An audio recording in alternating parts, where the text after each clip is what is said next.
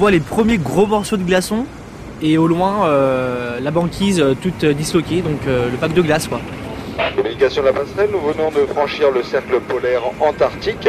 On vient de croiser une baleine, on a vu nos premiers manchots empereurs, nos premiers phoques, c'est sans parler des oiseaux, c'est comme quelque chose d'assez extraordinaire. Quoi. Enfin, il n'y a rien de, plus qui ressemble à un iceberg qu'un autre iceberg. Mais euh, c'est euh, ouais, c'est grandiose quoi, de voir tout ça, tous ces manchots là partout, c'est juste incroyable. Quand même, en voyant ça, ça doit quand même aider à vouloir défendre la planète. Je sais pas, je dirais que j'ai la tête vide là, je suis juste super calme, puis super apaisé. Je sais pas, je me sens tout petit. Euh et j'ai un peu froid aux mains. Donc voilà, on est là sur l'île du Lion. Et on va aller sur l'île des Pétrels sur laquelle il y a la base de Dumont d'Urville. Bienvenue, on est content de vous voir.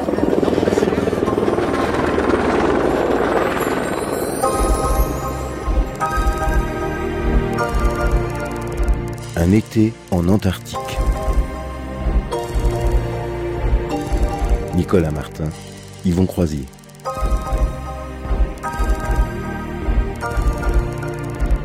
troisième épisode.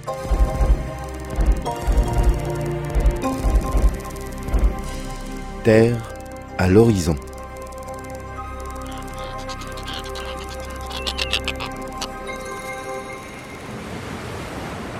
Samedi 8 décembre, 6 heures du matin, la nuit a été courte et claire, il ne fait presque plus obscur. Même à 3 heures du matin, c'est une lumière grise entre chien et loup un dégradé de gris et de blanc coupé par le bleu profond, presque noir de la mer. Le froid est devenu vif et tous les expéditionnaires à destination de la base Dumont d'Urville en Terre Adélie sont excités à l'idée de rentrer dans les glaces. Un premier choc contre la coque, un choc sourd qui résonne dans tout le bateau, puis un autre. Les portes des cabines s'ouvrent, les pas se précipitent dans les coursives, dans les escaliers, tout le monde sur le pont, l'astrolabe entre dans les glaces.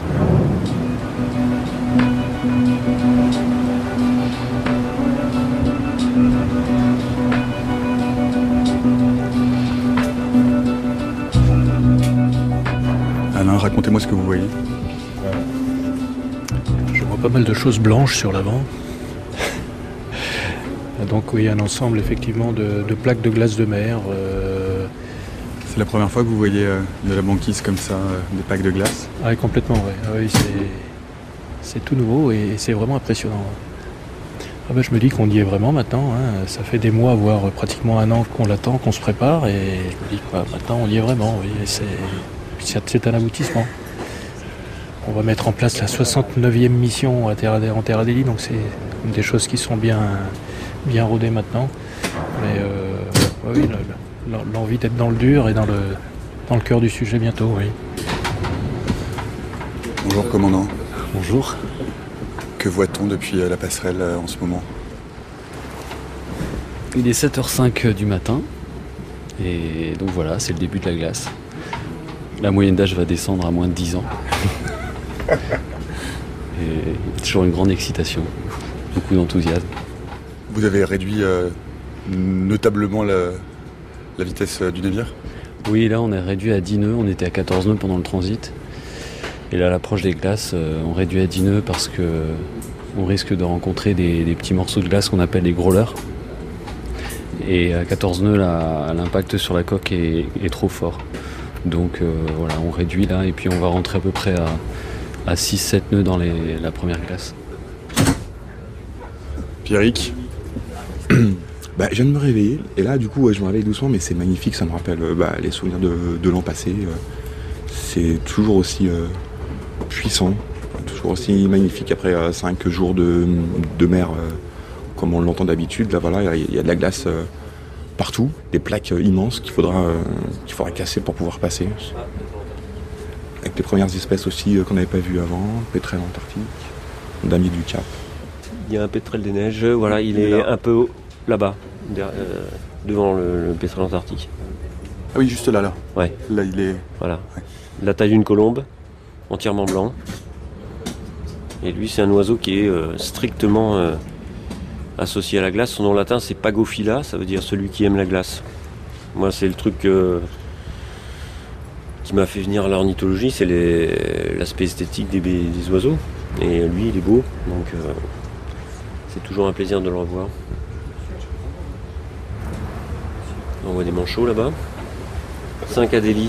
Ah oui. Euh, comment dire? Dans la partie la plus serrée de la glace, là. À 22h. Ouais, voilà, à 22h, Oui. on voit. euh, On voit cinq silhouettes qui se détachent effectivement.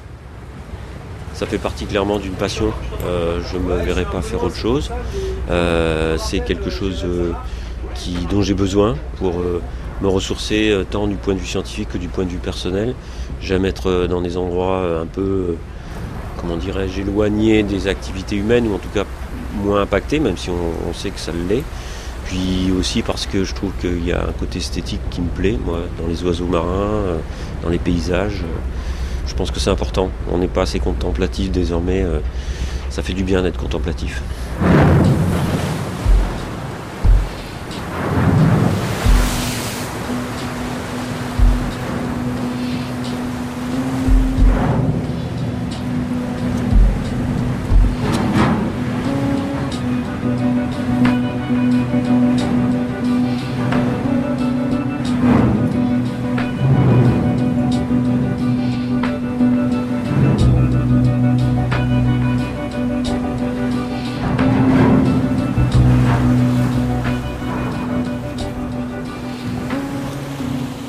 D'abord quelques petits glaçons épars, puis au loin, les premiers icebergs.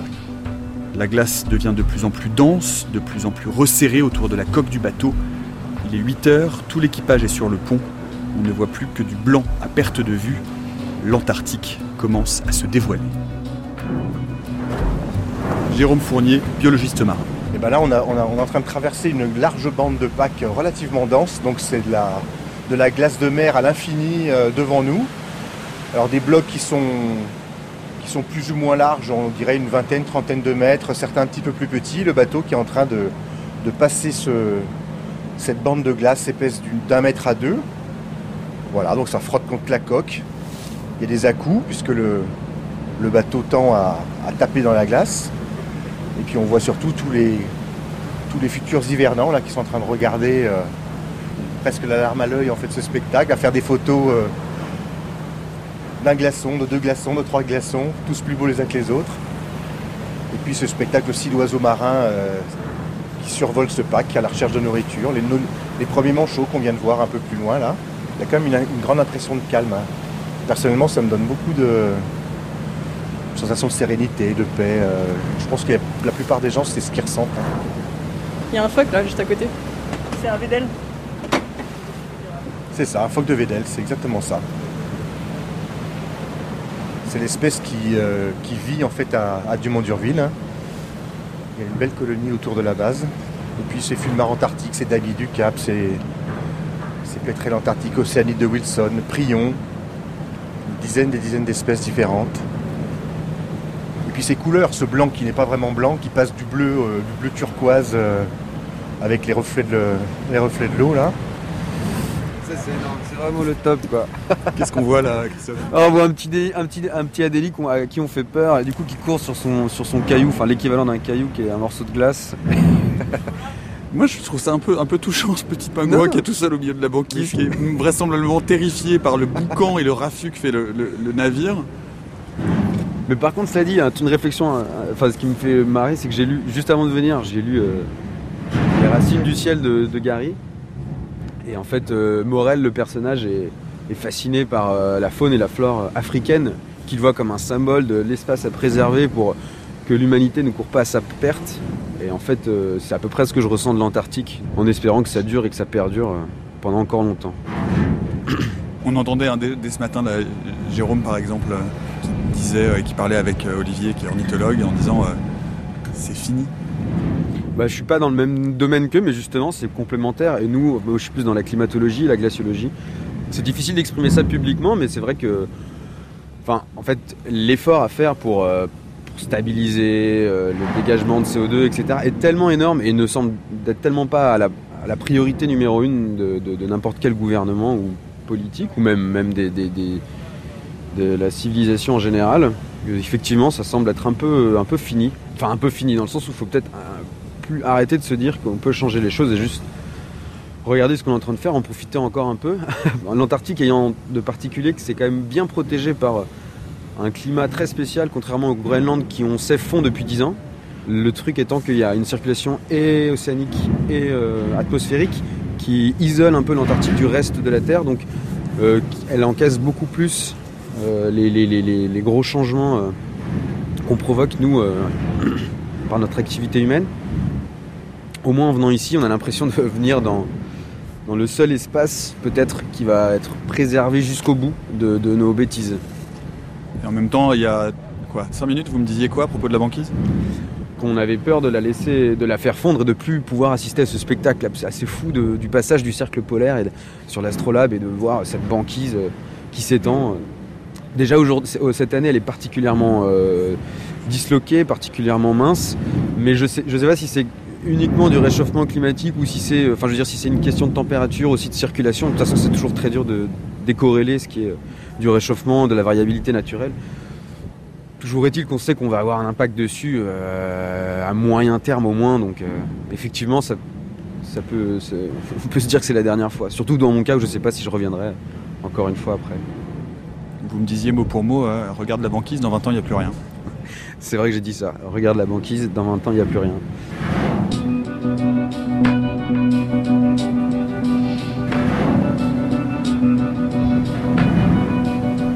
C'est quand même fou comme spectacle.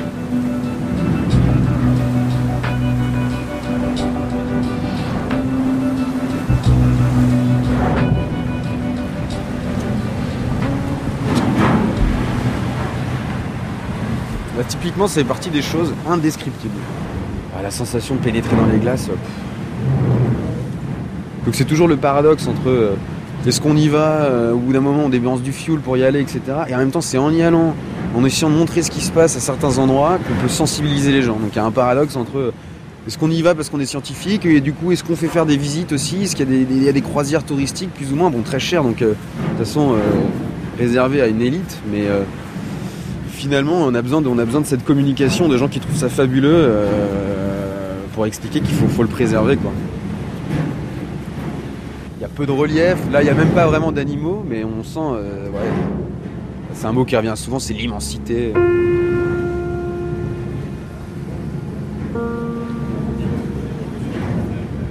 Guillaume Herman.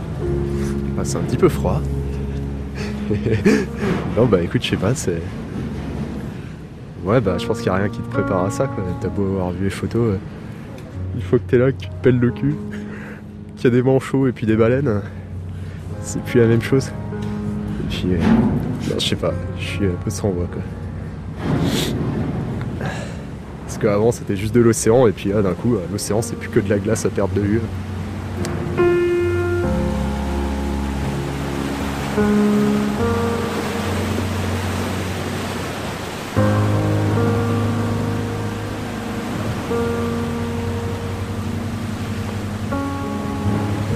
Communication de la passerelle, nous venons de franchir le cercle polaire antarctique.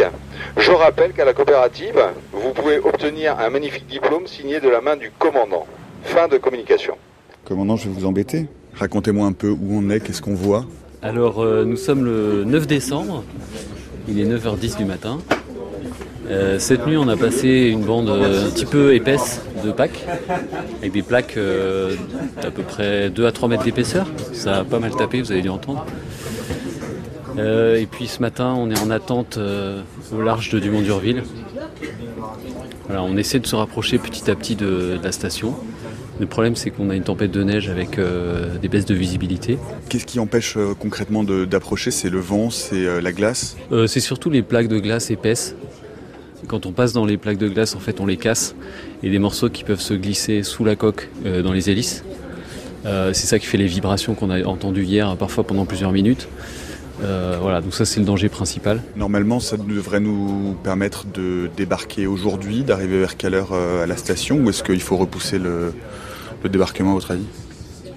Alors en fait, le problème c'est l'entrée dans l'anse du Lion, qui est très étroite avec des, des hauts fonds. Et donc on va s'engager dans cet espace restreint uniquement avec un vent faible. Parce que le bateau est assez haut sur l'eau et il prend vite le vent. Euh, donc moi je suis obligé, de, quand je rentre dans l'anse du Lion, d'aller très doucement. Et donc c'est une manœuvre que je fais qu'avec du vent faible. Donc on va attendre que le vent baisse en dessous de 15 nœuds. Et à partir de ce moment-là, on décidera de s'engager pour aller s'accoster. On est en lien radio déjà avec euh, Dumont d'Urville. Euh, Et ils nous indiqueront la, diminution du vent au fur et à mesure de la journée. On peut discuter avec eux si on veut par la VHF. C'est toujours les premiers contacts, c'est avec la VHF, euh, c'est toujours assez émouvant d'ailleurs. Et, le, et du coup, le navire, vous allez le stationner à quel endroit sur cette euh, carte? Alors voilà, là je zoome. Donc on a euh, l'île des Pétrels ici et puis euh, la piste du Lion un peu au nord-est.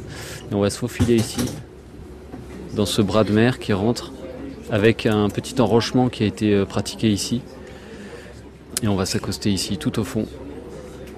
Ah, et donc c'est vraiment au chausse-pied, quoi. Ah là c'est vraiment du chausse-pied, c'est du. Il y a juste la place pour le bateau quoi, pas plus. hein. Voilà, Donc il faut se faufiler ici là, faire un zigzag gauche, droite, gauche, et puis ensuite on vient s'accoster ici. Appel de tout personnel marine nationale en passerelle. Donc on va aller à DDU. Je vous rappelle de nouveau les consignes permanentes qui existent pour DDU. Il y a tout ce qui concerne donc euh, la biosécurité et les règles d'approche des, des petits mammifères qui nous accompagnent. Euh, à partir de soir, donc on accoste à 16h. Pas de mouvement de débarquement aujourd'hui. Les prévisions météo de demain sont pas forcément excellentes. Euh, on verra ce qu'on pourra faire ou non en termes de déchargement. Pour ce qui est du déchargement ce soir, l'impératif c'est sortir les sacs postaux. On va peut-être utiliser les deux cache-palettes vides qui sont sur le deck pour mettre d'une part les sacs postaux et dans l'autre les bagages des expéditionnaires. De façon à ce qu'on les prenne à la grue et qu'on les mette directement dans le John Deere. Euh, ça nous fera gagner du temps et puis sera beaucoup moins casse- casse-gueule au niveau du ponton du débarquement. Euh, le débarquement, donc les expéditionnaires nous quittent quasiment tous ce soir, dès ce soir. Il y a pas mal de déchargements. En gros, il y a plus de 150 colis à décharger à la grue, donc ça va prendre un certain temps. J'estime au moins à 3 jours le déchargement, plus 315 mètres cubes de sable qu'on peut faire concomitamment. Euh, voilà, ça va nous prendre du temps. Il va falloir encore faire pas mal de choses, sachant que la météo pour la semaine n'est pas optimale sur toute la, durée. C'est-à-dire qu'on va avoir des jours où il va falloir certainement quitter l'anse du Lion pour aller se mettre à l'abri, le temps de retrouver une période propice aux opérations de déchargement, puis ensuite de rechargement. Voilà, c'est tout ce que j'avais à dire. Donc je prendrai la manœuvre euh, ici juste avant l'entrée. Je resterai, euh, je pense, au centre, hein, les manœuvres au centre. Et puis je passerai sur bâbord euh, ici en finale. Second maître Hugo, demandant passerelle.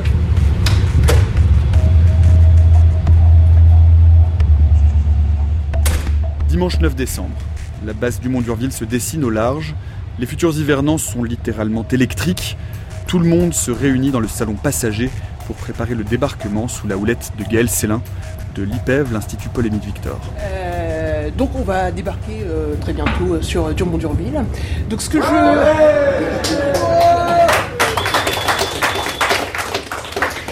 Le bateau est à la manœuvre.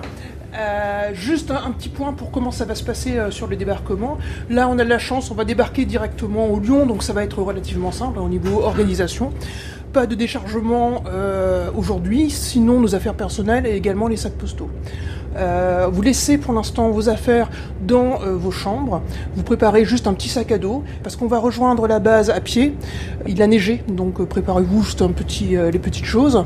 Et les sacs bagages vont être ramenés ensuite avec, avec les véhicules. D'accord? Et on va rejoindre donc nos, nos futurs logements à la suite. D'accord? Bon, bah à tout à l'heure.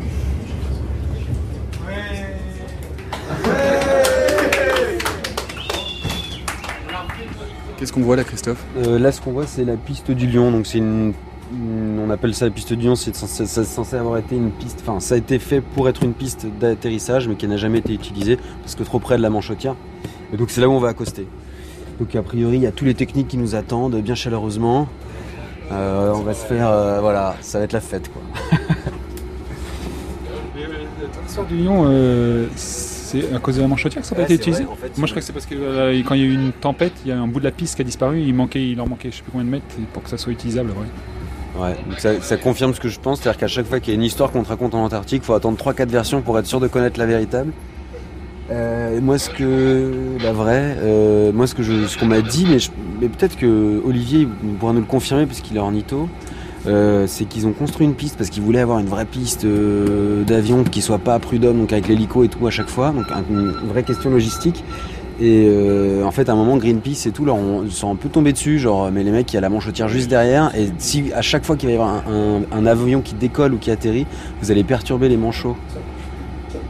Parce qu'il y a la manchotière euh, empereur qui est quand même juste derrière. Je crois que c'est un, rapport avec ça.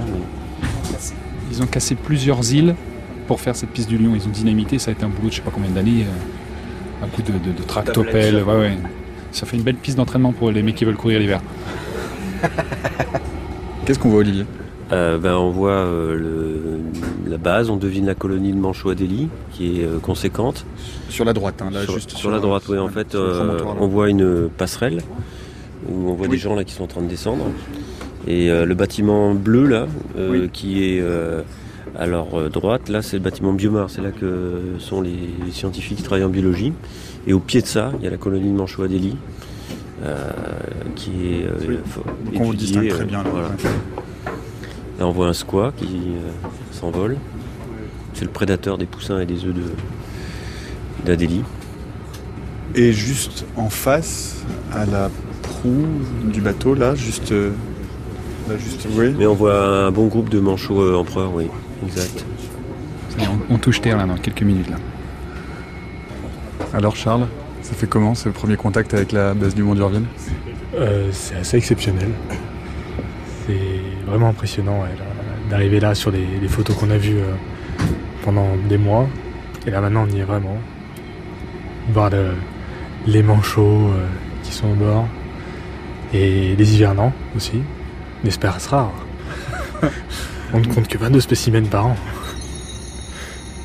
Là, à quelques mètres de nous, ils sont tous venus. Les anciens hivernants, ceux pour qui l'aventure touche à sa fin. Les estivants aussi, toute la population de la base est là, prête à accueillir leurs successeurs. Les nouveaux venus comme les anciens, la famille est bientôt réunie. Salut Jacques Vous reconnaissez les gens qui nous attendent là? Ah bah oui, oui, bien sûr, oui. Il y a qui? Ah bah écoute, il y a les ornithos, euh, il y a les informaticiens, il y a Jacques le médecin, euh, il y a tous les copains quoi. Qu'on a laissé il y a un an, on les retrouve. Jérémy qui est là-bas, Anthony qui était là-bas, etc. Voilà, tous les copains. Content d'arriver? Bah ouais, bien sûr. Après une semaine. Bonjour. Bonjour. Salut. Alors Soyez bienvenus à Dumont d'Urville. Euh, il est prévu qu'on remonte ensemble euh, à pied jusqu'à la base et vos bagages vont transiter pendant ce temps-là euh, en véhicule parce qu'avec les conditions qu'il y a, on n'était pas tout à fait sûr que les véhicules pouvaient remonter tout le monde. Donc voilà, on va vous guider. Euh, pas de grosses précautions particulières. On est là sur l'île du Lion et on va aller sur l'île des Pétrels sur laquelle il y a la base de Dumont d'Urville. Euh, juste contourner comme il faut euh, le bord banquise et puis voilà, on va vous guider. Bienvenue, on est content de vous voir. Pas trop maigri t'es- Ah non, j'ai pas trop maigri moi.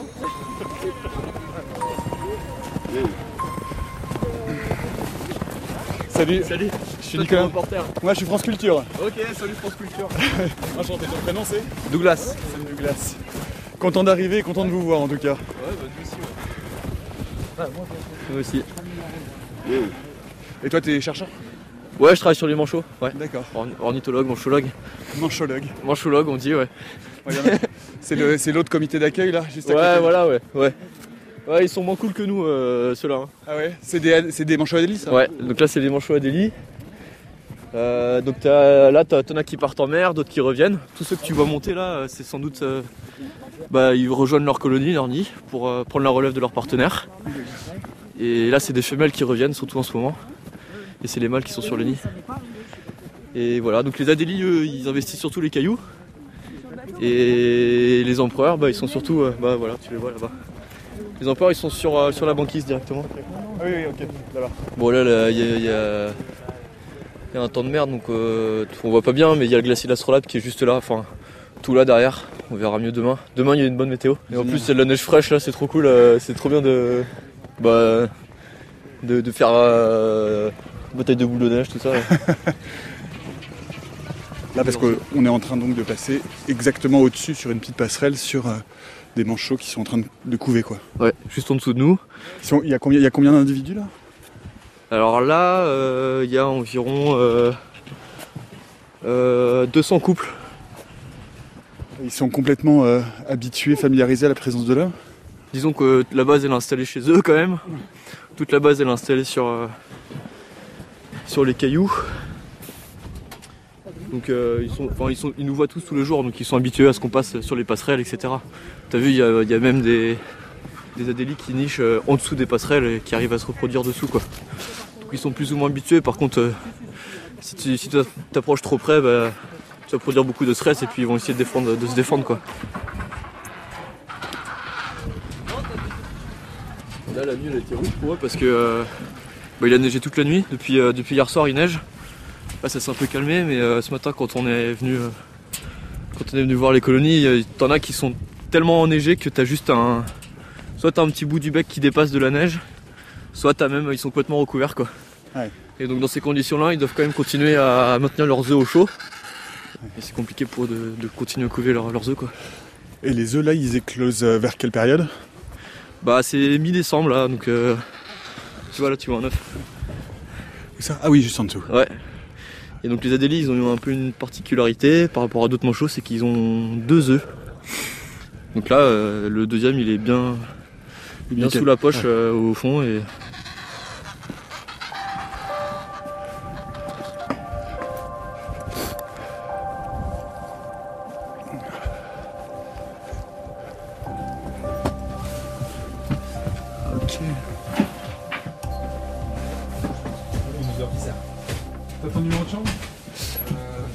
T'es avec Olivier. Ou pas Pas, ça va. Donc, chambre numéro 2, c'est ici. Ok.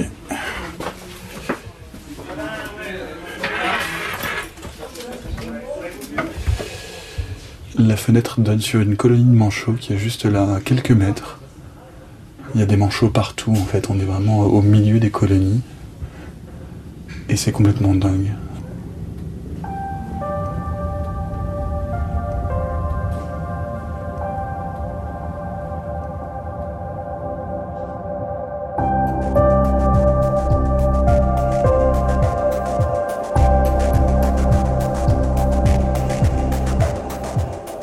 Demain, à la découverte de la base de l'Antarctique, de ses dangers et de ses merveilles. Un été en Antarctique, un reportage de Nicolas Martin réalisé par Yvon Croisier, avec Jacques Bazin, Claire Valentin, Christophe Leroy dos Santos, Alain Kivoron, Gaël Célin, Gaëtan Hems, Bruno et Jérôme Fournier. À suivre.